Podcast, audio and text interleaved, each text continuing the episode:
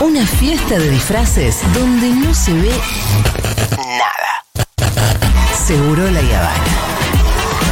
Pero qué disfraces.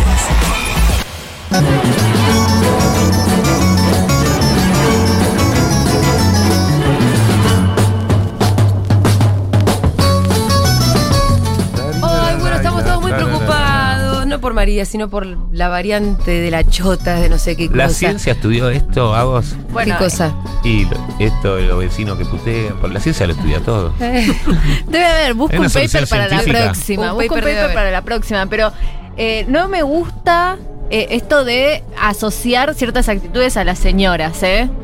Porque Por lo vieja. escuché, lo escuché fuera del aire. Lo que pasa es que lo que te pasa es que te sale decir. mm, mm, mm, de, mm, mm, No, no, ¿sabes qué pasa? Claro. Que los insultos to- no pasan por el filtro Dieguito. de la inteligencia. Exacto. Claro. Y entonces nosotros incorporamos nuevas cosas que no hay que decir y las entendemos perfectamente. Yo como varón que nací en el 70 no te puedo explicar las cosas que tengo que filtrar que me saldrían instintivamente y que digo esto es una Sí. caca que me metieron en la cabeza. Pero cuando te calentás de verdad, y ahí es donde hay que estudiar eso para cuando queramos ser correctos, porque es que sale toda, decís vieja, decís puto, decís Claro, todo. pero- porque no filtrás y vas a la infancia directo, vas al otro molde cerebral. Para mí es una teoría A mí también me preocupa, lo estábamos hablando con Andy recién antes de entrar, que después eh, yo me vaya y estos Sí. chiquitos que están del otro lado digan, ah, es Sí, piola la vieja. la viejita, ¿eh? Sí. No, no, lo que pasa es que vos no la conoces a María. No, tiene nada onda el viejo. ¿eh? Para estar con un pie en la tumba le pone onda, todavía fuma. Bueno, escúchame, hago. Tiene bastantes dientes. Eh, em, hoy tenemos temas y además Hoy tenemos tenemos, temas. temas. bien coyunturales.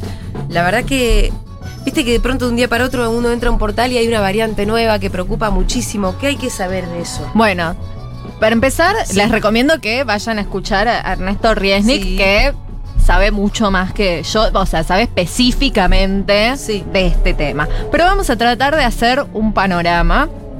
Eh, a ver, hay una variante que parece haber surgido en Sudáfrica, porque es donde más se están concentrando casos, que por ahora no se detectan casos fuera. Hay uno en Hong Kong, pero que eh, es, digamos, tiene nexo de viaje directo. Sí, O sea que hay posibilidades por ahora de contenerla. bien. Pareciera.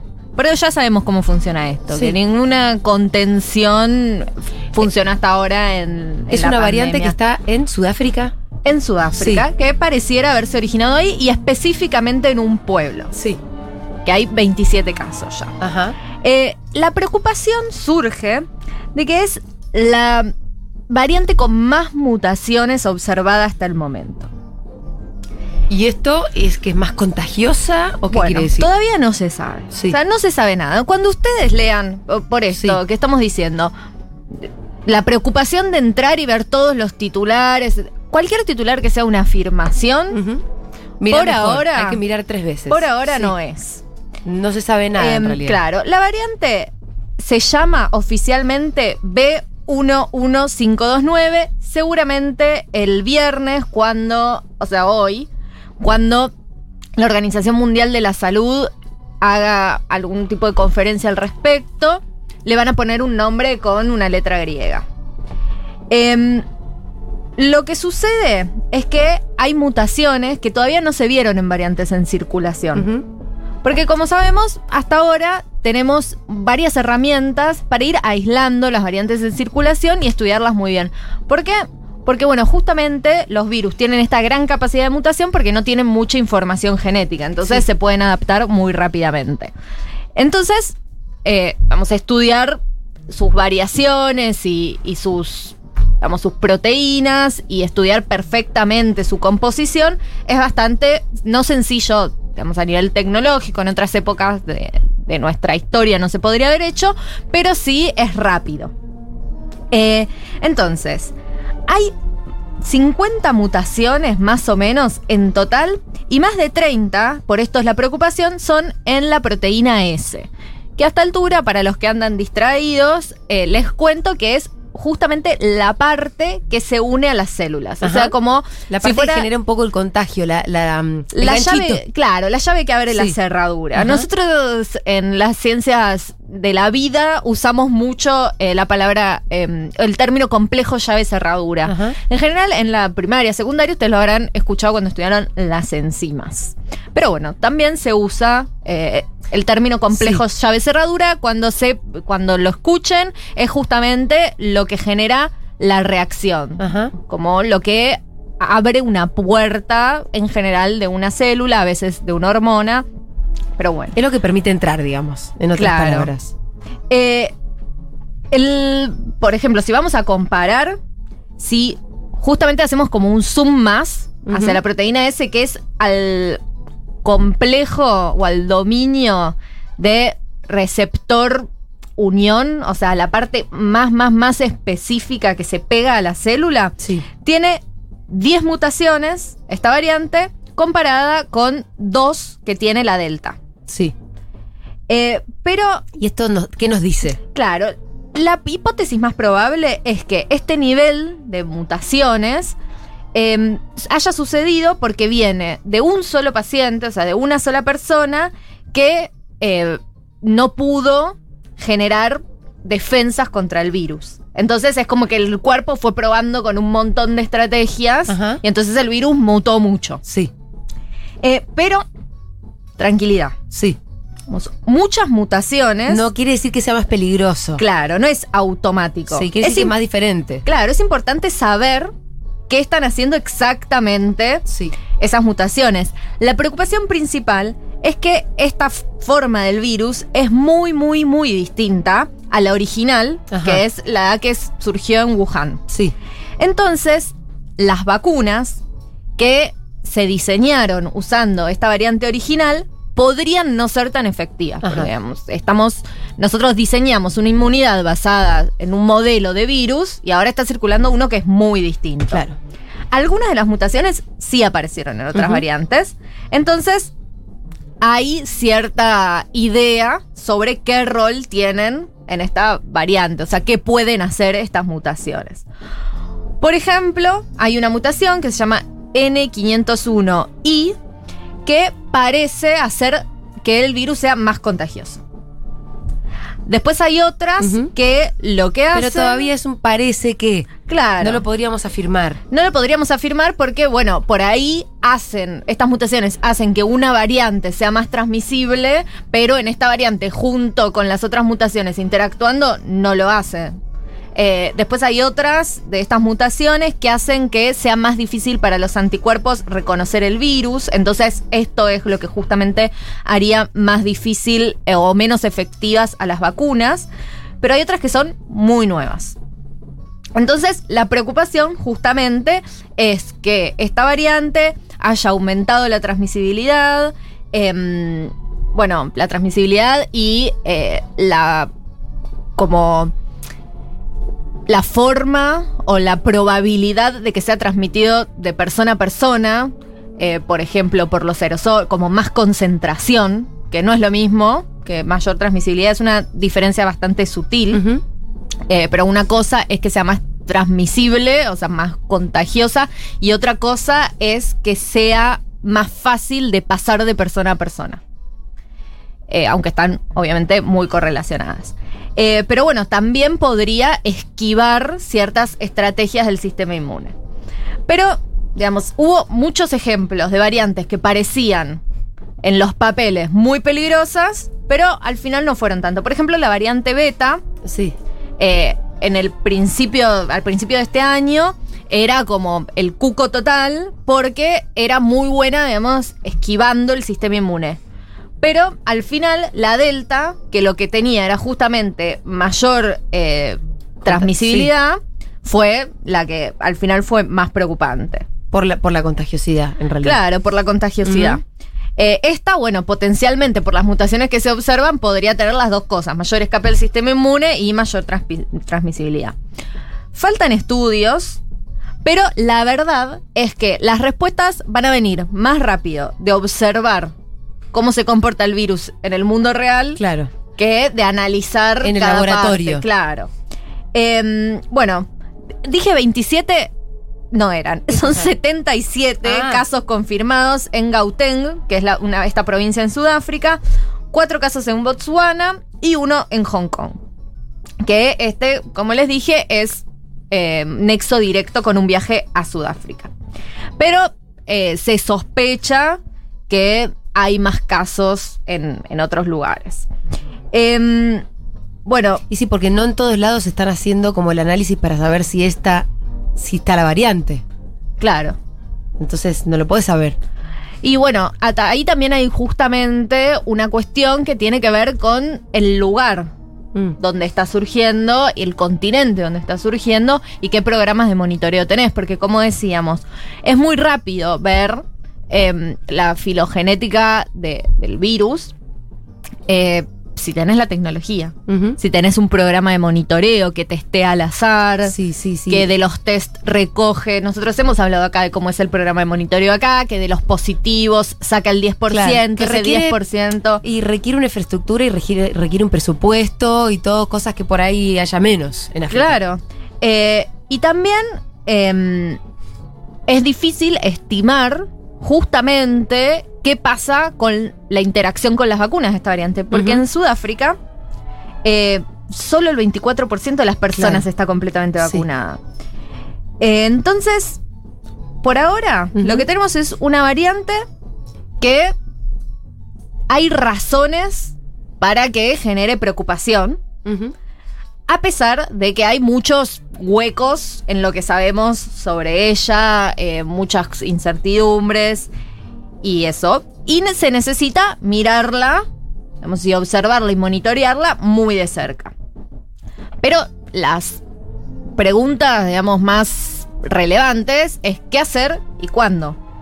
Porque la pandemia nos ha mostrado que no se puede esperar mucho para actuar, que en general cuando actuamos ya es tarde. Sí. O sea, esperar a que. Claro.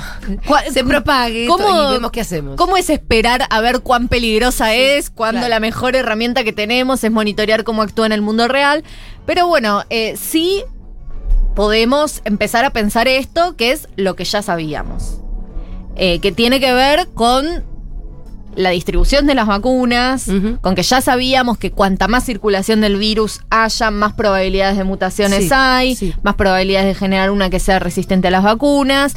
Y, por ejemplo, para mí hay una pregunta que es muy difícil, que tiene que ver con nuestro país. No tengo la respuesta, pero me parece justamente algo muy complejo. Nosotros veníamos diciendo, y creo que estamos todos de acuerdo, que los países de altos ingresos que tienen muchas vacunas acumuladas y que, por ejemplo, están empezando a dar terceras dosis, tendrían que donar vacunas a países de menores ingresos. Ahora, Por Argentina- beneficio propio también, además, Claro. ¿no? Por esto que decimos, mira, si no hay, se van a desarrollar nuevas variantes, hermano. Sí, Pero- aparte queda muy claro, eh, escuchando a Renik todavía más, en dónde surge la necesidad de una tercera dosis dentro de esta disponibilidad de vacunas que tenemos. Si hubiera vacunas infinitas para todo el mundo, bueno, a todo el mundo tres dosis. Pero eh, en este caso vale mucho más una tercera dosis para alguien que tuvo Sinovac, Sí. para, para alguien con, con un tipo de inmunidad que diferente también, que para alguien que tiene dos, una persona que, Pfizer. tiene- ya tiene dos, O dos dosis de. Pfizer. La tercera dosis de Sí. Pfizer no cambia. Y ni hablar a lo que sumo la pri- cambiaría de otra. La primera dosis de alguien que no tuvo ninguna, o sea, por eso Por la primera supuesto, o dosis de un más que una tercera. Claro, bueno, está esto, pero también la otra cuestión es que los países de altos ingresos, si donan vacunas, y por ejemplo esta variante empieza a circular y genera ciertos problemas, tienen también más recursos para enfrentar esos ciertos problemas. Ahora, acá en Argentina se están empezando a dar las terceras dosis, mis amigos trabajadores de la salud. Sí. la han recibido estos días y se espera que se empiece la campaña de terceras dosis para personas mayores, por Sí. ejemplo. Y también para personas con Sinopharm mayores de 50. Claro. Entonces, en un país Mm. que si tiene que cerrar la economía, ¿no? si, si hay que hacer otra cuarentena, tenemos una tasa de trabajo informal muy alta y todo esto, y que las terceras dosis podrían proteger a la población, pero que a la vez está en capacidad de donar dosis. ¿Qué se hace? Uno como el nuestro, decís Sí. vos. No, yo creo que los que tienen que donar son los que más tienen. Nosotros no somos los que más tenemos. Somos intermedios. El tema es si la donación implica que no estés vacunando gente acá. Claro, Claro, pero acá tenés alta pregnancia de vacunación. Por eso. Sí. No, no parecería que una donación que pueda hacer nuestro país, aparte No, del volumen que lo- la hace, lo que creo afecta que a nuestra propia vacunación. Hay una diferencia con las dosis acumuladas que puede tener Estados Unidos donde no saben ni dónde meterlas. No saben ni dónde meterlos porque además no tienen el nivel de adhesión Sí. a la vacunación que tenemos está nosotros. ese- eso también, ¿no? Eh, pero una cosa es tenerlas arrumbadas y no saber dónde meterlas. eh, y otra cosa es que todavía te quede una buena porción de población eh, por vacunar, como por ejemplo niñas. Sí, también es Pero interesante si lo yo, que pasa. antes que las terceras dosis, yo, yo la verdad que creo que habría que tener un criterio mucho más redistributivo, pero del mundo entero. Sí, y es muy loco lo que pasa con el caso, por ejemplo, de Pfizer, ¿no? Que tiene que decir que su vacuna es lo suficientemente buena para que te la des y, lo sufic- y un poquito mala para que te des una tercera Y dosis. seguir vendiendo. Eh, no, y también este tema clave que Pfizer tiene, vi- vieron que tiene diferentes precios para diferentes tipos de países. Sí. Le vende más caro a los más pudientes, una especie de precio eh, medio para los países del medio, donde estaría Argentina. No está revelado porque esto no, no es público, así que no se sabe bien. Y un precio muy accesible para los países más, más, eh, más pobres. Pero la joda es que Pfizer hoy por hoy en su disponibilidad le ofrece más una tercera dosis a Israel, Sí. que la paga Claro, más caro, más. y De- la necesita menos que una primera dosis a un país. De hecho, pobre. Israel accedió y las vacunas no son infinitas. Claro. Entonces, si vos, eh, nada, vendés más caro a ciertos países que tienen más capacidad de compra, Israel, de hecho, fue de los primeros en acceder a las vacunas, justamente porque pagaron un 25% más Claro. que otros. O sea, acá, bueno, hemos hablado largo y tendido del funcionamiento del programa COVAX y cómo falló en esta cuestión redistributiva. Pero bueno, yo creo que eh, no es una pregunta ética menor decir, ¿tendría capacidad de donar con una gran población, una gran cantidad de población con dos dosis? Eh, ¿Lo hago o no? Digamos que es más productivo, porque también si esto impide que vengan ciertas variantes, si no, si me reservo vacunas, porque si yo tengo que cerrar es un gran problema, que no es lo mismo que enfrentar una cuarentena, no sé, en Alemania. Eh, no, no me parece, yo si bien estoy de acuerdo con los puntos que señalamos, no me parece que sean concluyentes. Creo que es un dilema que es interesante. A mí me gustan los dilemas. Sí. Pero bueno, hablando de esto, eh, también hay noticias, acá hay no- ciertas noticias que despiertan preocupación respecto a no tener cómo detener la pandemia. Bueno, hay otras que apuntan un poco a lo contrario. También con mucha incertidumbre. Sí. La farmacéutica Merck Sí. mandó a la Administración de Drogas y Medicamentos estadounidenses, la famosa FDA, los resultados de unos ensayos clínicos que hicieron con molnupiravir, que es una droga que esperan que obtenga la autorización de emergencia para el tratamiento temprano de la COVID. O sea, nosotros hasta ahora nuestra mayor herramienta son las vacunas que son preventivas Sí. y no tenemos mucho que hacer con la gente que se contagia. Es medio, Ya está. bueno, Ahora es la moneda en el aire. claro, lo que te O pase sea, o ponerte oxígeno y demás, pero lo que pase va a depender de tu organismo. y un poco sí. Eh, Me gusta que el nombre, ¿sabes dónde surge? ¿Cuál? ¿De dónde? Ah, esta no la tenés. ¿Qué nombre? Eh, porque es más, eh, más nerd de- del cine o de otras cosas. Del martillo de Thor, que se llama Mjolnir, pero también es una suerte, es una suerte de nombre que viene de ahí. De, ah, el martillo de Thor, que es como. Muchísimas gracias, Fito. Yo tengo un amigo que se llama Thor. Mirá, opa. Es Se noruego. Ah, Sí, bueno. es noruego y es gracioso que se llame Thor. Y es ¿Es como el. llamarte Juan? ¿Es Noruega o no? Es que en realidad se llama Thorstein, o no sé cómo se pronuncia, que Thor. es la piedra de Thor. Y es el brewmaster de mm, Strange Brewing. No sé si alguna vez fueron. Vayan. Si alguna vez fueron, vayan porque es una birra muy buena. Pero bueno, Y puedes, pe- puedes preguntar por Thor, sacate una foto de rubio, ¿qué onda? No, no es rubio. Es poco noruego fenotípicamente. Eh, él dice que es porque se ve que hubo gitanos en su línea. Claro. Porque allá es como que cualquier línea que interrumpa, los sí, sí. fenotipos la reconocen. Claro. Eh, pero bueno, la FDA. Totalmente. Pronto sale un morocho y acá Claro, algo pasó en el medio. noruego. Aparte habla bárbaro, te- Sí. habla en argento, entonces es como un poco gracioso.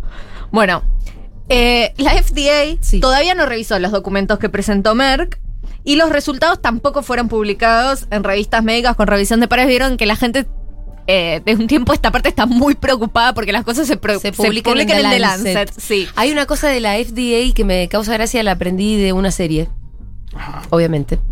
Que es que es esto, como los estudios los tiene que mandar el interesado. Sí. Vos a la FDA le mandás vos el estudio que dice que tu medicamento, por ejemplo, no es adictivo o lo que fuera. Y la FDA lo lee y dice, bueno, te creo o no te creo. No es que hacen el propio estudio. Claro. Por eso es que vos decías, estos Merck en realidad le mandan a la FDA el, el- el estudio y todo, y la FDA en realidad lo lee y dice, bueno, sí o no. Eh, seguro no. Bueno, pero sí. no hacen ellos un estudio. Y pero porque es una agencia gubernamental que igual después tampoco va a comprar los medicamentos, porque la salud es privada. Sí, bueno, claro. Entonces, ahí hay, hay una cuestión que tiene que ver Sí, con justamente Pero bueno, cuáles son los lo vi en esta serie Goliath, donde un poco en un juicio se reían de justamente de un funcionamiento que tiene, porque cuando vos decís, no, pero la FDA me dio la aprobación, sí, pero a- en base a un paper que vos le mandaste. Claro, Y en exactamente. el que vos mentís. Sí, en el que vos mentís o que por ahí no mentís, pero. No, bueno, eh, en pero es malísimo. O sea, en el el proceso caso igual que es te estoy contando mentían. En el caso que me estás contando mentían, pero Porque también. una serie. ¿Qué te asegura que el paper no dice? O sea, el estudio dice, che, esto funciona. La otra vez lo discutimos con una droga para el Alzheimer. Que decía, funciona de una manera muy dudosa. Y el mismo estudio decía, estaba raro, flojo Sí. de papeles, pero la FDA lo aprobó igual. Claro. Digamos, como que dice, el riesgo es mayor que el beneficio. No sabes si ahí por detrás que sobres pasaron, Ujú. ¿no? Pero bueno, eh, según un comunicado de Merck, de esta farmacéutica, la píldora redujo las hospitalizaciones y las muertes aproximadamente en un 50%. O sea, un montón. Sí, un montón. Pero, como decíamos, no está libre de controversia, no solo por, por esta cuestión de la transparencia de la FDA, sino porque algunos medicamentos similares produjeron mutaciones en fetos y los ensayos clínicos de Merck no incluyeron mujeres embarazadas. Eh, quien dirige la investigación, que se llama Daria Azuda, o Hasuda, dice que eh, se podría contemplar por esto una restricción al uso en personas embarazadas.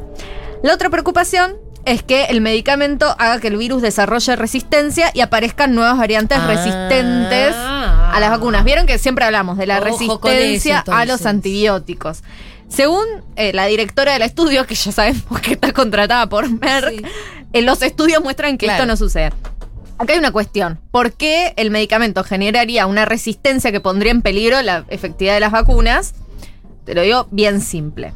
El monopiravir se administra una vez comprobada la infección. O sea que el virus puede ir reconociéndolo y adaptándose porque conviven en el cuerpo. O sea, vos a la vez que estás fabricando los anticuerpos, eh, Sí. el virus está ahí. Eh, la vacuna. Atacando. Claro. La vacuna, en cambio, son es administrada antes la infección y el virus ya se encuentra con el sistema inmune preparado. Obviamente podría pasar lo mismo con la vacuna, lo hablamos cuando hablamos de esta nueva variante de Sudáfrica. De hecho, se habla mucho del tema. Eh, que el virus, digamos, de tanto encontrarse con los mismos anticuerpos, encuentre la forma de esquivarlos. O bueno, justamente que surja una variante en personas no vacunadas que tenga tantas mutaciones que esquive las vacunas. Sí. Pero bueno, esto sería un proceso más lento. Em, la idea, un poco, según Eric Rubin, que es el editor en jefe del New England Journal of Medicine, una que es- suena menos que The Lancet, pero también es una revista muy prestigiosa, eh, hay que preocuparse por los peligros para las mujeres embarazadas y los peligros de desarrollar resistencia, pero si tenemos un medicamento que funciona, lo queremos. Claro, porque además em, entiendo los peligros de, de generar resistencia, pero vos el medicamento no es que se lo estarías dando preventivamente a todo el mundo, se lo da solamente a quien ya está enfermo. Claro.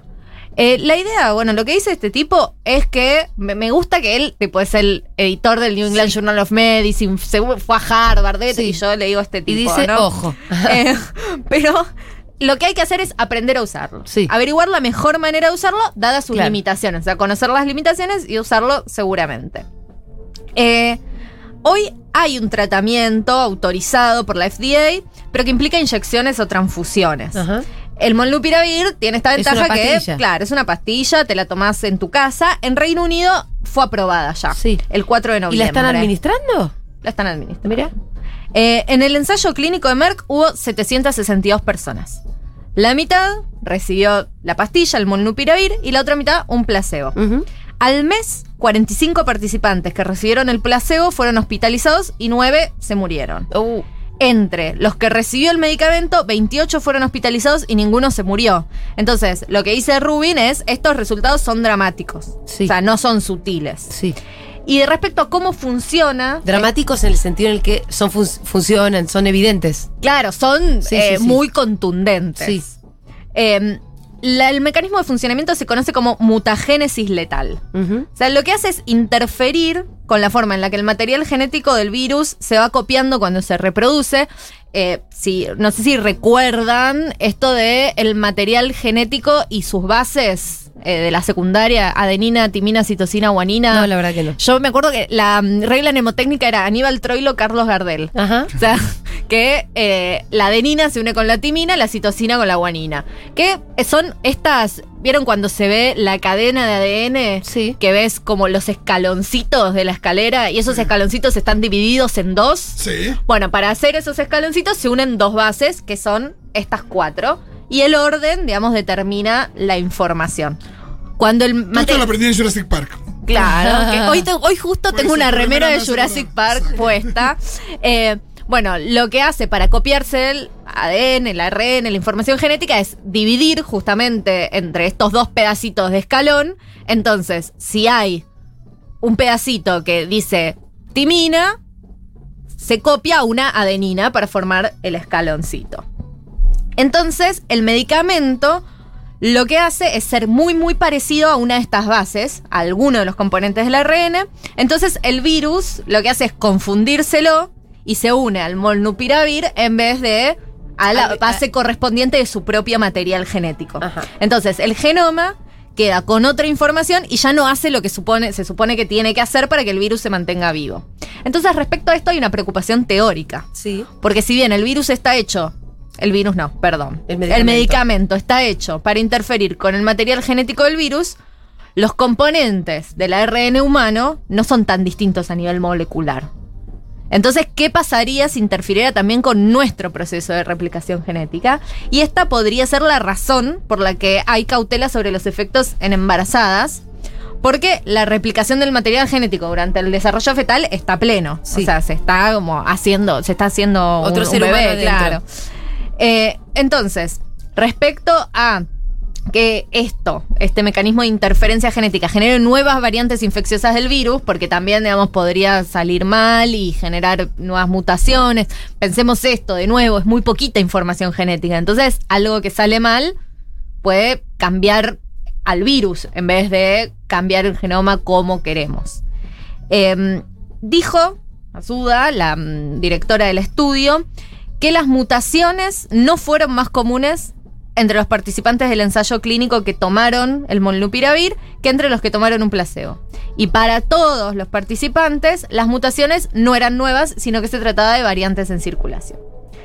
Entonces, bueno, para cerrar, eh, lo que dice este doctor Rubin, el del New England Journal of Medicine, es que tener un antiviral es algo bueno. Sí. O sea, es simplemente bueno. No, no hay una duda de si es bueno o malo.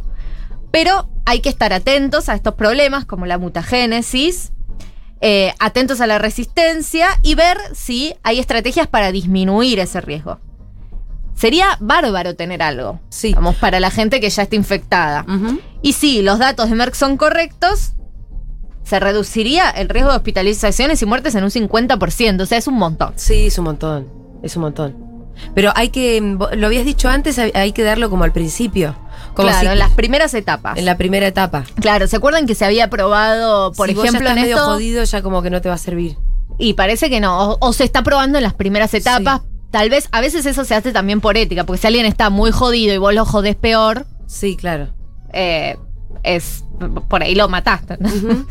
Em, acá, bueno, ¿se acuerdan que en un momento se había probado el plasma? Sí, También para, las, para las primeras etapas, que bueno, al final no, no dio resultados contundentes.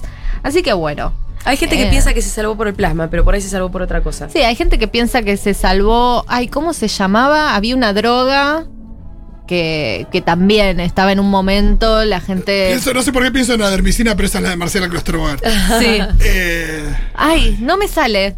Bueno, nada, había también una droga que en un momento Sí, la gente. mucho, sí. Este, Bueno, el- quioquina, cl- Ay, sí, algo que. Bueno, no, no, no, el, no la Yo de. estoy inventándola, pero sí. yo creo que era una quinona, ¿eh? Pero bueno, Sí, no me acuerdo. Eh, bueno, ni hablar de la gente que estuvo tomando cloro. sí. Eh, hubo Ivermectina. Ivermectina, eso era. Eh, muy bien, Agustina, lo del asteroide lo vamos a dejar para otro momento. Lo del asteroide lo Sí. dejamos para otro ¿Eso es momento. un apocalipsis que se viene? Que, bueno, parece que si se viniera, podemos contar con algo más que con Bruce Willis. Ah, bueno. Ben Affleck. se estuvo probando una estrategia de defensa, pero bueno, la semana que viene les Ay, cuento. no, no, pero tenemos tiempo. ¿Cuándo llega esto? Em, Pues si dice, si los asteroides choca el jueves no nos sirve. Tener la columna el viernes. Por ahora no va a chocar el jueves. Por ahí el riesgo es más interno que externo, ¿no? Como que implosione en realidad todo porque no le vamos a dar bola a la crisis climática en vez de preocuparnos tanto porque venga un asteroide. Pero bueno, por ahí hay que estar listos para todo. Hay que siempre hay que estar Hay, hay que preparado. estar preparados por la llegada de un asteroide. Nos vemos el viernes que viene.